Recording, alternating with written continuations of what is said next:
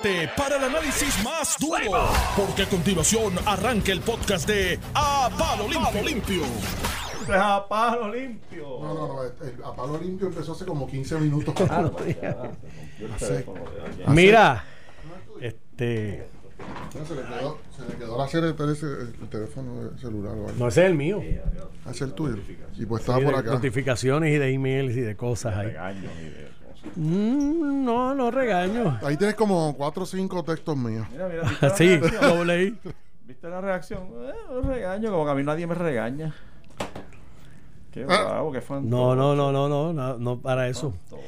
Mira, yo no sé qué piensan ustedes Mucho. de esa situación, de esa ley. ¿De qué situación? A mí no me agrada. La ley de transparencia está No me agrada la carta circular de la secretaria Menos. No me agrada su estilo tampoco de cómo dirige el Departamento de Justicia. Eh, no es nada personal, yo creo que es una buena ciudadana, tiene que ser una buena madre, esposa, hija. Este, con eso yo no tengo ningún reparo. Es la función de secretaria.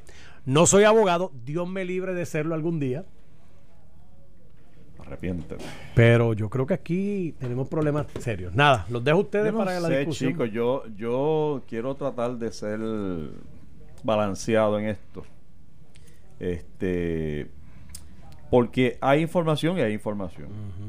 Y yo creo que un poco eso fue lo que trató de hacer la secretaria, de establecer la diferencia entre lo que es información privilegiada, información que no hace nada en manos de, de la prensa, excepto distorsionar alguna investigación o entrometerse en la intimidad de algún ser humano, de algún funcionario que eh, o está haciendo un trabajo o está siendo objeto de una investigación. Entonces, como Puerto Rico se ha convertido en esto algo así como que si la prensa lo dice o si se convierte en titular, se convierte en realidad. Pues yo creo que hay que ser bien cuidadoso, pero bien, bien cuidadoso. Yo creo que a eso va dirigida la ley de transparencia, establecer que hay unas, hay unas instancias, y, yo lo decía, mira, mi- y mira qué irónico, porque muchos de los legisladores que, que participaron de la aprobación de esta ley son los que hoy están solicitando desde la comisión este especial de los suministros de Ponce, están solicitando el informe ese con uñas y garras. Entonces tú dices, Dios, pero Lo que pasa es que yo pienso, te están molestando, tienes que ir, porque tienes Claro. que ir al tribunal a solicitar Sí, esa información. Lo que pasa es que los legisladores una ley que- que- hicieron que una ley para protegerse a ellos. Para ¿Tú crees que fue así? Sí, fue adrede, pensando en ello. Para provocar que mi problema con esta ley es que son trabas para la fiscalización de lo que ocurre y de lo que se hace en el gobierno de Puerto Rico. Ese es el balance que hay que buscar. El que no se convierte en traba. Pero yo sí creo que tampoco puede estar al garete la información. No, O sea, pero no oye, puede pero ser, las excepciones que... han puesto ahí Sánchez Acosta son exageradas. Ah, Ay, deja el periódico. ahí. Mira, yo te- aquí, aquí están. Este, o sea, cuando eh, tú empiezas a entrar una por una, la información te la van a dar como los, li- los documentos de Kennedy del asesinato que los liberaron cuando ya todos se habían muerto y, y- y la gente de la época tampoco se acuerda, tú sabes. El, el, el problema es que Por ahí sigue por sí, ahí. ya, eh, eh, esa formalidad Y te la van a dar en el que año requiere y la 3000. información personal Mira. que tienes que divulgar y, y cuántos trámites tienes que hacer. Eh, eh, coincido contigo en eso, es excesivamente trabajoso. No obstante, tampoco debemos tener eh, acceso a información con solamente escribir un email y decir, mira, mándame información. Yo creo que sí. ¿Tú sabes quién Yo- fue que hizo yo esto? eso creo ¿Y que sí. hizo lo otro? Pero yo yo, creo que yo sí, creo que que debe ser Depende así de qué información, que es Pero es que, se es trata que- de establecer. es que yo creo que. O sea, yo a ti creo te están investigando, te radicaron un caso. Ajá. Que, que, oye, y como está pasando aquí últimamente, que le radican casos a la gente y la gente ni sabe de lo que se trata. El secretario de, de Agricultura estuvo, Dame atrás, dame, estuvo da- tra- investigado. trata de, yo sé que va a ser difícil y no, y no voy a tratar de ganar, ganar argumentos. No, no, pero, vamos a defender. No, no, sí, pero no quiero, no voy a, no pretendo hacer esto. O sea, que hay veces que uno- la gente hace eso en la radio. No, yo no me voy a poner con esa discusión pequeña porque en este momento tú no vas a sacar el mejor ejemplo, no te va a surgir from the top of your mind. Pero tra- tratemos, tratemos tú y yo de buscar el, el mejor ejemplo en el que realmente sería injusto brindar esa información privile- privilegiada de un, de un ciudadano privado en un caso como ese. Investigación criminal, es lo primero que se me vino a la mente. ¿Contra un ciudadano privado o contra un Con- servidor público? Entiendo que hacen la aclaración, la distinción es importante porque de un funcionario público debe tener menos eh, protección su gestión. En Porque de nuestro- yo tengo por- que saber de qué se trata. Porque él es empleado del pueblo soberano, que somos tú y yo, y de todos los to- Yo contribuyentes. creo que el ejemplo del secretario de Agricultura es uno de los mejores. Pero es un, es un ejemplo para, para que, un, un buen de un ejemplo. funcionario público, al día de hoy, ni él ni nosotros sabemos de qué se le acusó y de qué, por qué lo estaban investigando. O sea, pero eso es un buen ejemplo de, de, de por qué no debe De las dos. ocul- eh, aguantarse la información. no, por eso te digo, no, pues mira el balance que quiero hacer. Por un lado, tú dices, oye, pero yo quiero. Oye, yo grité desde aquí, pero ¿y qué pasa? Porque no sabemos Tú- por sí, qué se le investiga. sí, por qué tú eso. lo- en más de dos ocasiones tú lo has traído a colación. Pero desde el punto de vista de él, de él como ciudadano y funcionario, para hacer la, clase, la distinción que tú haces, pues yo quiero que el titular del periódico Mañanas, de todos los periódicos, sea investigan al secretario por malversación de fondos. Automáticamente se convierte en el peor de los corruptos. Para luego de estos meses que digan no se refirió, ya el daño está hecho. Que Pero yo creo ¿cuál que un poco lo que busca esto es que, que eh, proteger a las personas de que el daño ya esté hecho. No, pero es que el daño, el da- yo creo, a mí me gustaría, a mí, y yo creo que a todo el mundo le gustaría, a todos nos gusta que nos digan de qué nos acusan. O sea, cuando, cuando ya está corriendo un referido, que el referido, que es lo que está pasando en la Secretaría de Agricultura, que ya se está el innuendo, el innuendo del Departamento de Justicia es que esta persona está cometiendo algún acto ilegal. Automáticamente aquí se piensa en corrupción, aunque no sea un acto de corrupción. Cualquier referido es corrupción. Ese es el, el- el sentido del pueblo. Es que el es el tema por el que más Claro, sí, sí. Pues entonces, está- está- pero entonces claro. ya hay un referido.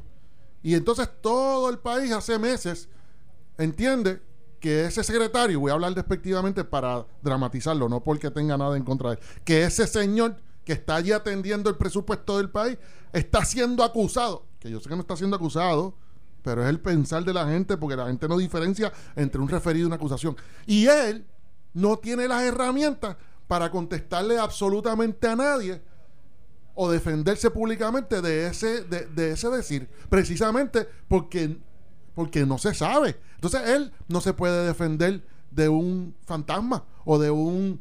Es como si, como si tú me dieras a mí aquí al aire, tú eres un, tú eres un embustero. Yo te diría, pero dime dónde, dónde dije embuste. Entonces las personas que te quieren y te aprecian y te respetan, te van a, van a creerte automáticamente, van a repetir en las redes que yo soy un embustero. Y los que me odian también. Pero yo te voy a decir, pero chico, no seas injusto. Dime por qué tú dices que yo soy embustero. ¿Cuándo fue que yo mentí? ¿En qué? Para ver si en verdad fue que mentí o me equivoqué. O sea, si tú no me das la oportunidad, que es lo que el gobierno no está haciendo con esa ley, o que podría caer en eso en el caso del secretario de Agricultura, me parece que no nos sirve ni a nosotros, el pueblo, que tenemos todo el derecho como pueblo soberano, como nos describe a nosotros la constitución, ni también le está haciendo un bien al, al, al- no quiero decir imputado, al, al sospechoso. Al perjudicado, Al perjudicado, de- de- al de la sospechoso. información. O sea, yo, yo creo que, yo honestamente pienso, José, ¿tú no te acuerdas los otros días cuando el Departamento de Desarrollo Económico publicó, después de tanta y tanta y tanta exigencia, una página poniendo los nombres de todos los beneficiarios de múltiples leyes de créditos y beneficios contributivos? Sí, sí. De la industria del cine estás hablando. Industria del cine, los médicos, ley 20, ley 22. Ah, ¿Tú es. sabes lo que pasó el día siguiente? Ya el día siguiente el pueblo en las redes, y eso provocó noticia, el pueblo, no ningún periodista, el pueblo a través de las redes empezó a cuestionar las distintas figuras del espectáculo particularmente, para bien o para mal. pasó con este muchacho de lo del cine. Que También, tenía no sé cuántos millones de incentivos. Pues pero cuando seguía escudriñando decía, pero habrá, un, habrá algo irregular aquí. Pero la- pero pe- ahí salió la información. Digo, Claro, pero es la gente, cuando tú le pones la información a la gente, al pueblo, en estos tiempos, el pueblo, sea por chisme, sea por ser histriónicos, porque hay mucho histrionismo en las redes sociales, de quiero llamar la atención, quiero llamar la atención, quiero likes, quiero likes, que esa parte pues es rechina a la vista, pero ciertamente hace una función social en la medida que se disemina con mucha rapidez toda la información pública. Tan pronto se hace algo público, ¡fuágata! Entonces, yo sé que hay que... te- yo puedo pensar que hay algún caso en particular que yo no estoy considerando ahora mismo que lo más justo para evitar hacerle un daño a la persona, es evitar la divulgación. evitar la divulgación. Yo no lo dudo, yo no te puedo refutar todos los casos, Es que- pero yo a mí no se me, no se me ocurre ninguno ahora mismo. Pero sabes que es que no, no hay blanco y negro. Realmente eh, la invitación que yo hago es a que mi- mira dónde yo estoy parado. Yo creo que los puertorriqueños estamos viviendo en extremos. Por un lado, hay un sector periodístico, hay un sector prensa, hay un sector pueblo, porque la prensa un poco nos representa a nosotros de alguna manera, que se malacostumbró a que con una llamadita yo tengo acceso a vida y obra de cuánta persona y cuánta información se me ocurra pedir. Eso yo no creo que está bien, yo creo que yo creo que no debe ser tan fácil, no creo creo que debe ser eh, algo, o sea, tiene que haber un récord de quién pide las cosas. Por eso veo el revolú de requisitos y de bueno, pues, pues, está bien que haya constancia de quién la solicitó, este co- qué agencia para controlar, tener un inventario, una, un- una bitácora de, de la información que sale, la información que entra, que, te- que tú puedas al final del camino, tu agencia que divulgaste, tú puedes decir, sí, yo divulgué, pero fue a X periodista. Que no fue con un email que llegó y, ya, rayo, me están pidiendo información ahí y yo tengo que darlo automáticamente porque como me están pidiendo que yo divulgue quiénes estaban sentados en la negociación de la APP tal, con tal cosa, con tal cosa. Qué buen. Pues puedo que yo puedo tener Voy a, derecho voy a coger eso que dijiste, lo voy a coger cuando termine. Pues yo puedo tener derecho a eso. Pero, y, y- y si daño, y si es información eh, confidencial fide- eh, eh, de esta secreto de negocio, tengo que darlo. No, hay cosas que tengo que proteger porque en esa, en esa reunión hubo, estuvo fulano, fulano, pero hay secretos de negocio, por lo tanto no puedo decir el contenido. Entonces la prensa, ah, están escondiendo, ¿por qué no puede decir el contenido? Pues chico, porque estaba divulgándote la forma en que yo hago negocio y no quiero que el competidor mío se entere. Un poco, ¿verdad? Como lo que hizo el, de- el del cine, que dijo, no, que se salga este, porque yo ahora voy a hablar de mis secretos, de, mi, de la forma en que yo hago negocios con el gobierno. Eh, de nuevo, hay un extremo de una prensa que se acostumbró, de, un pueblo que se acostumbró a información muy facilita, y por otro lado, hay un sector público, este es el otro extremo, el político, el funcionario público, que de momento no quiere ni que lo miren, quiere que lo dejen quieto, quiere que no lo, que no lo fiscalicen, y ese es el extremo que queremos evitar y el que tú, te en tu argumento veo que eso es lo que quieres evitar.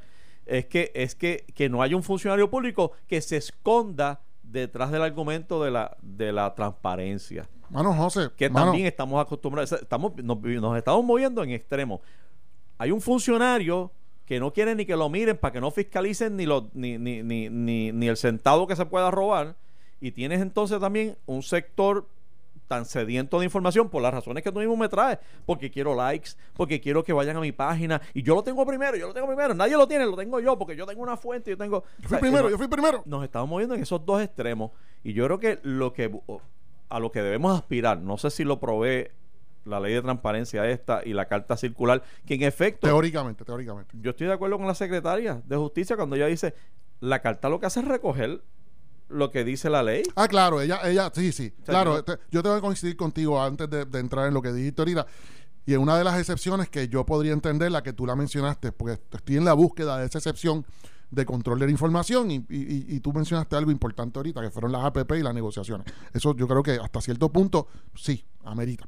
Eh, sí. La secretaria aquí defendiendo un proyecto de ley que ella no es no fue la autora y ella lo que tiene que es defender el Estado de Derecho, a le guste o no le guste a ella, ella tiene que defender el Estado de Derecho. exacto Eso es una realidad. y su carta circular parece recoger lo que dice la ley Sí. O sea, yo no, yo no, en ese sentido, yo no le puedo reprochar mucho a ella. Digo, claro, cuando ella entonces algunas veces empieza a, de- cuando ella misma se expone, donde ella comete el error, pienso yo, y yo no soy el más profesional en la, lo que es relación pública, ¿verdad? ¿Tú te has dado cuenta? Este, pero ciertamente con el poquito tiempo que llevo esto, yo creo que ya no debió haber tratado de defender la ley. Ella se dio cuenta en un momento dado. En un momento dado, y yo dije, ok, ya, ya, ya, ya se encontró. Ella dijo en un momento dado en la entrevista, pero es que yo tengo que re- de- de respetar y hacer valer el Estado de Derecho porque yo no fui la que aprobé la ley. Si tú quieres cambiarla, pues tienes que ir a la le- legislatura. Y es verdad. Yo no creo que ella tenía que discutir absolutamente más nada. Honestamente, ese es el Estado de Derecho y yo tengo que defenderlo. Pero usted cree que usted cree el artículo 5, es el Estado de Derecho. Yo tengo que. Ese es mi trabajo. Yo, jura, yo juré para eso. Hasta lo digo. Yo hasta juré para eso. vamos a una pausa y seguimos con eso y las encuestas hay que discutir Estás escuchando el podcast de A Palo Limpio de Noti1630. De regreso, amigos, a Palo Limpio en Noti 1630. Hoy es jueves. ¿Tú sabes que hoy es jueves? Jueves 5. Tú no sabes ni el día en que tú vives. ¿Tú sabes que hoy es jueves? ¿A qué tú, estamos tienes, hoy? tú tienes razón. No, de verdad, es que hoy yo, yo ¿sabes qué? De verdad, estos últimos dos días yo no he podido Ah, casi ni leer el periódico, mano. bueno, pues Yo mi vengo nombre, aquí a mi nombre decir es José disparate. Sánchez Acosta y el tuyo es José Báez. Yo Por vengo si aquí a acaso des- te había olvidado eso Yo también. vengo aquí a decir disparate. Sí, eso yo de vez en cuando me doy cuenta, pero me quedo callado para que... Mira, tenía que Para que sea el terminar, público el tenía que terminar el disparate que estaba diciendo ahorita.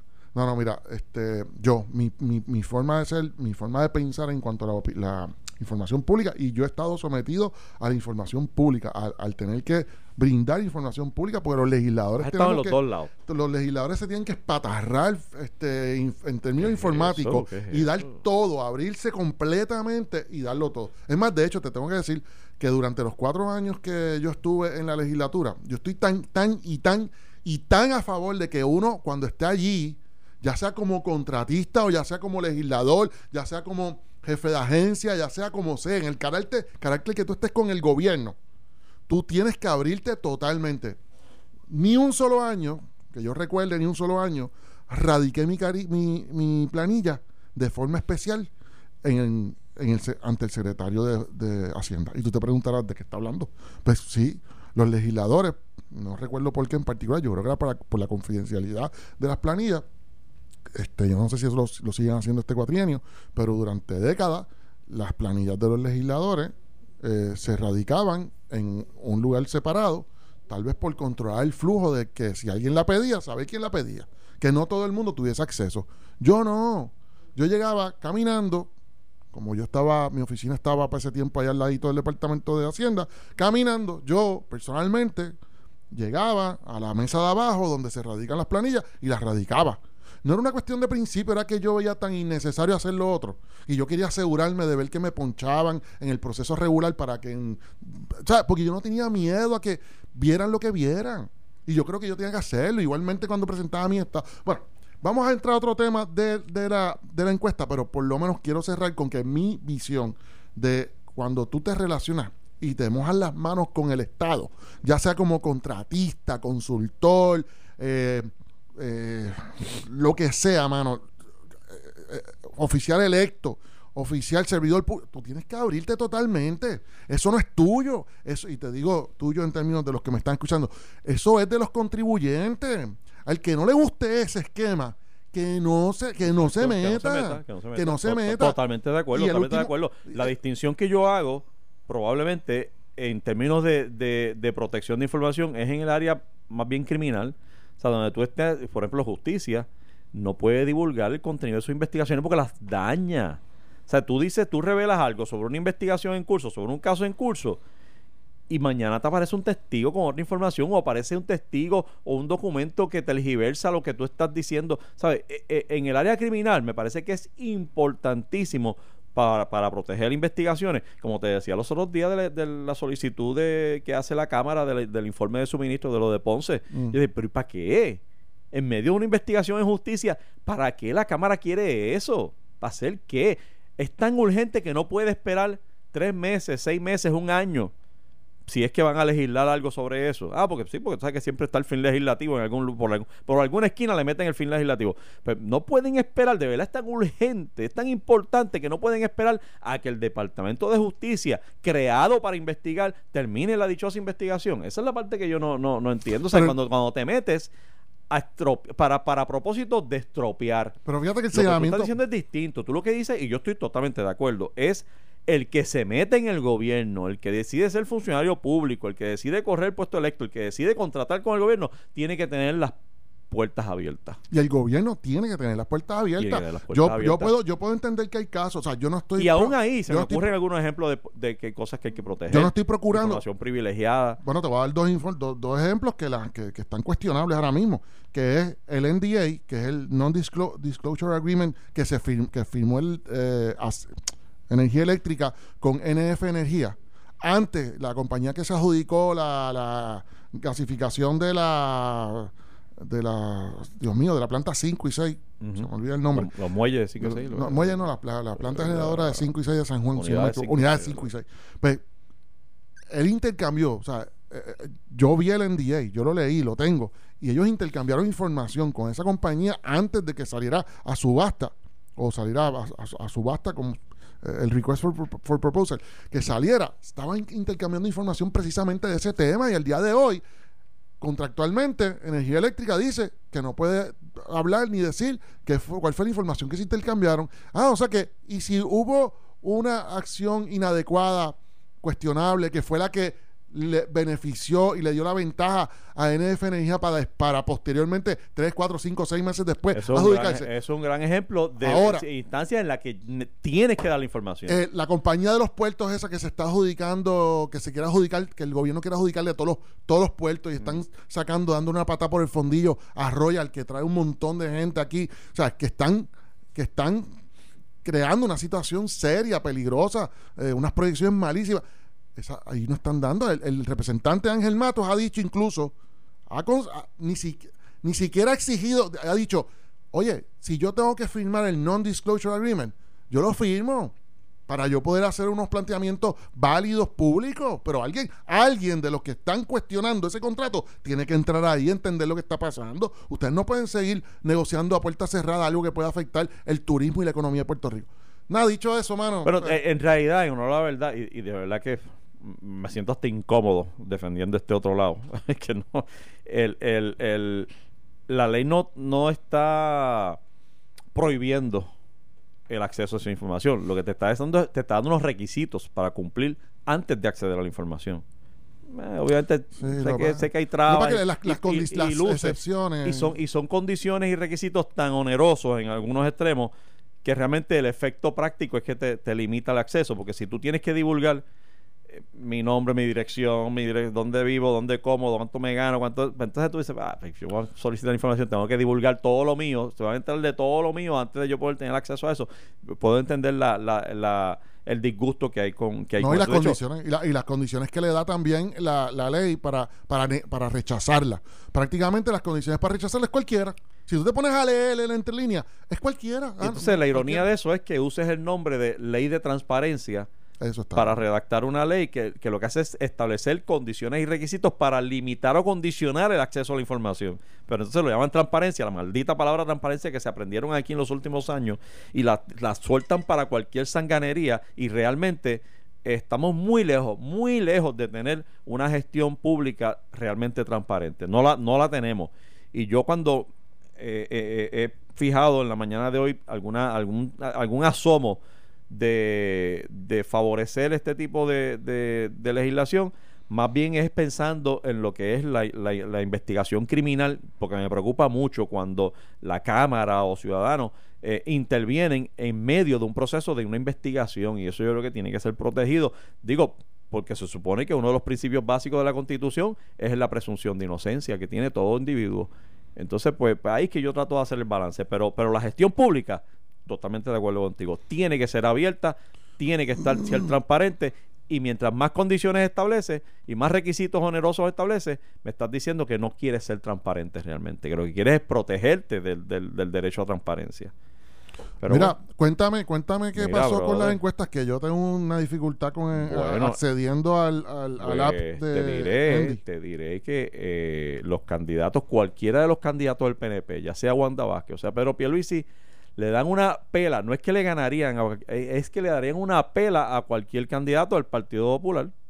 Al- Igual, a- por supuesto, a Victoria Ciudadana, al a PIB. algu- algunos le da a algunos candidatos le da más pela que a otros ¿sabes? por ejemplo Sí, versus eh, tienes, tienes los números es que yo de, de verdad no te, no tuve acceso porque Andy pues este aunque yo Eh, eh, aparece Wanda Vázquez gana con mayor margen que Mm. Pierluisi, lo cual coincide con la encuesta de ayer de que Claro, ella, sí. de que ella este, pero me dijiste en lo que busca eso me dijiste algo bien curioso que me dijiste que el PIB tiene como un 6%, Victoria Ciudadana un 7%, Proyecto Dignidad como un 4%, y esos números no, no, no me hacen sentido a menos, a menos que haya una fuga intensa, como el perreo intenso, una fuga intensa de electores del Partido Popular, que puedan, que, que estén fugándose en manadas gigantescas hacia el PIB, que es posible, y hacia Victoria Ciudadana. No los veo fugándose hacia el eh, Proyecto Dignidad.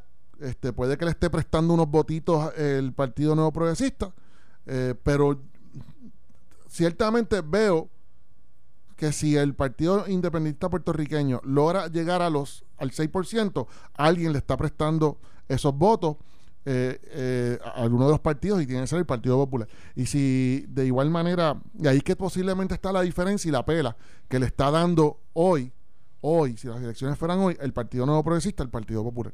Mira, Pierluisi le ganaría a Batia 38-23. Ese es lo más cerrado. 38-23. A, a la alcaldesa de San Juan le ganaría 40 a 14. Eso, es como que un no contest. Está, está, bueno. Este, y a, sí, coño, eso es, cre eso es creíble. Acuérdate y que. a Charlie 40 a 19. O sea, la peor que luce frente a Batia eh, sería la alcaldesa. No, frente a por lo menos en esta- Frente a Pierluisi. frente a Pierluisi, perdón. Sería la peor que luce es, es la alcaldesa y el mejor que el mejor el menos malo que luce es, es Batia. Lo mismo con la gobernadora. Ella le ganaría 40-20 a Batia, o sea, más holgadamente. Le ganaría a la alcaldesa 41 a 15, más o menos lo mismo. La brecha de 26 puntos. Y le ganaría a Charlie 42 a 20. O sea, Sí, eh, eh, eh, ambos, candidatos le darían una pela. Dime, ¿tienes ahí los números de cómo están ellos parados, Pierluisi y Wanda, Están ante parados en los pies. cómo están cómo están parados ante el proyecto Dignidad? Estoy buscando. Estoy Pues buscando. eso sí que está Es que aquí interesante. la señal está medio. Eso está la- la- interesante la porque no me sale tan fácil. Hay que ver a quién le quita más votos Proyecto Dignidad, a Wanda o a Pierluisi. Yo me inclino a pensar que a Pierluisi, porque como Wanda ya ha ido a que le recen tocándole la cabeza, este, y estoy siendo cínico, sí, pero lo estoy diciendo haciendo para dramatizar eh, una necesidad que tiene el, el sector religioso eh, para sentirse a gusto con el candidato del Partido Nuevo Progresista. El, pa- el- el sector religioso, tradicionalmente, para que ese candidato esté Se sólido, tiene que dejar tocar la cabeza. Sí, tiene que eh, ir a lugares donde le... re- ¿Sabes? Ese tipo es como un... Es un proceso, mano. No, no, es, no es un chiste. No es, no es un chiste. Estoy diciendo, ustedes lo ven en las tarimas montadas. Si ese candidato no es...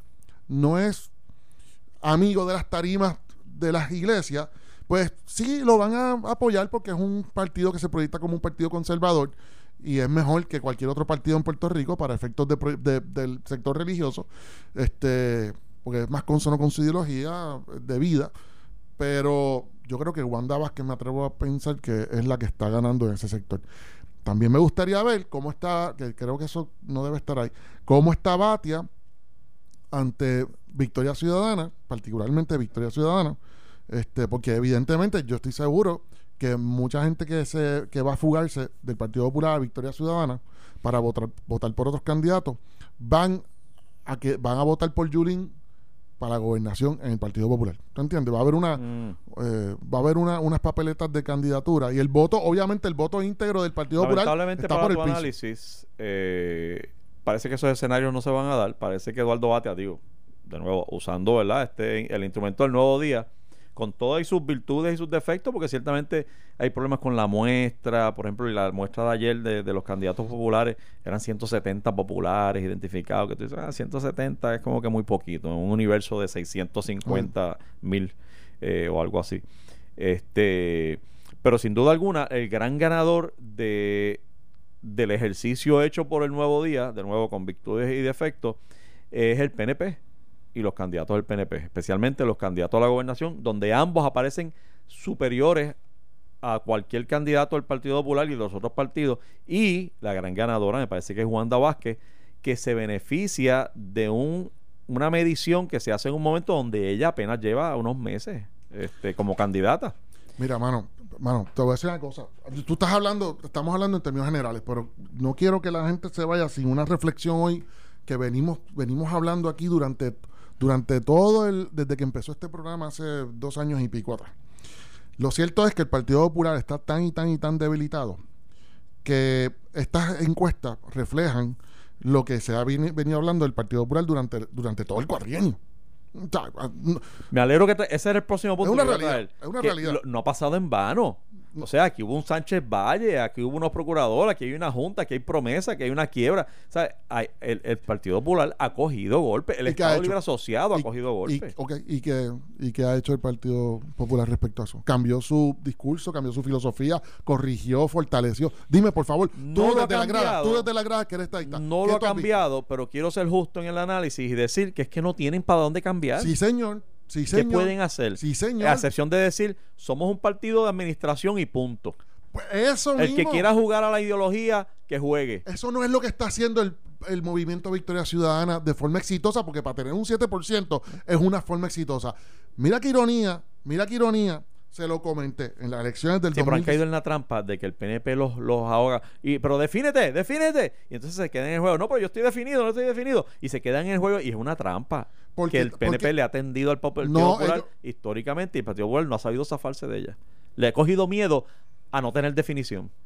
por, por complejos personales Sí. de los candidatos que no se atreven a decir, como yo he dicho aquí, yo soy, yo no soy estado librista, yo sí, yo apoyo el status quo. Ah, tú eres inmovilista, llámame como te salga del forro, a mí no me importa cómo tú me llames. Tú me puedes llamar inmovilista, yo creo en términos Pero creo fis- en eso. Yo creo en términos fiscales que no podemos correr en este momento ni para la derecha ni para la izquierda y al que no le guste que vaya a ver el informe de Gau emitido por Gau, que es una es un brazo del Congreso de Estados Unidos, un informe que no solicitó ningún puertorriqueño, que fue por iniciativa de ellos. Así que, pues, el que no lo entienda, que siga pe- soñando en paritos preñados. Lo que te digo es que el Partido Popular, teniendo una gran oportunidad, con toda la base que tiene, que le está perdiendo, tiene, tiene ¿cómo te digo? O sea, tiene una base cautiva que está dispuesto a escucharlo y no, han, no se han movido, están permitiendo que el movimiento Victoria Ciudadana desarrolle una filosofía tipo Centro Suramérica de yo soy un partido de administración, un partido que le abro las puertas a todo el mundo. Si aquí hay, aquí pueden haber Si no estadistas. hacen eso, mueren. Sea, aquí pueden haber estadistas, Estado librista, libre, asocia- de libre asociación, todo lo que ustedes quieran. Eso es un ustedes, invento, eso- cuando ven un plebiscito, peleen allá afuera. Cuando estamos aquí sentados en el, en el partido, en este movimiento, hablamos de administración pública. Esa es la proyección de ellos, que han habido un, ha habido doble doble discurso y eso es lo que le ha quitado credibilidad. Pero si ellos siguen afinando ese discurso, ese fue el discurso que yo, ese es el discurso que yo desde el 2016 vengo discutiendo y que incluso hasta Manuel Natal se lo propuse en una llamada personal que le hice y a otros eh, líderes del Partido Popular. ¿Y qué ha pasado? Nada. Eh, todo el mundo ha- se ha sostenido que si no hay ELA, pues no hay otro camino que no sea el ELA. Y eso, y ahí están las encuestas. Pues el Partido Popular no hizo nada, nada, y hoy no hacen nada. Es un club de candidatura que no tiene una filosofía sólida que venderle al país, Mira, desgraciadamente. este, se acabó el tiempo. Y voy a seguir hablando por los próximos basta. 10 Yo minutos. te solto que te No quedes ahí con los muchachos de Sin Miedo, que son los que vienen. Y yo pues hablaré del tema mañana si me dan un break. Esto fue el podcast de A, A- Palo Limpio de Noti1630. Dale play a tu podcast favorito a través de Apple Podcasts, Spotify, Google Podcasts, Stitcher y notiuno.com.